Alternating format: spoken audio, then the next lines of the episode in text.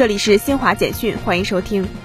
记者十三号从海南省新冠肺炎疫情防控工作新闻发布会上获悉，海南正千方百计安排滞留旅客离岛。截至十三号六点，海口美兰机场共运送滞留旅客一千五百一十四人，三亚凤凰机场共运送滞留旅客七千三百二十一人。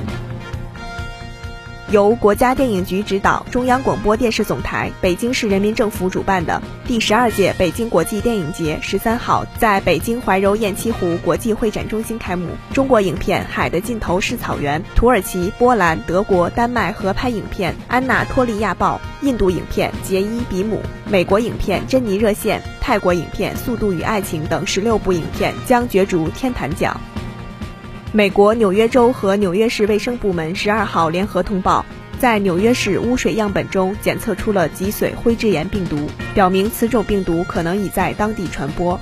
标普全球评级公司和惠誉评级公司十二号再次下调乌克兰信用评级，将乌长期外币发行人违约评级分别下调至选择性违约和有限违约。以上由新华社记者为您报道。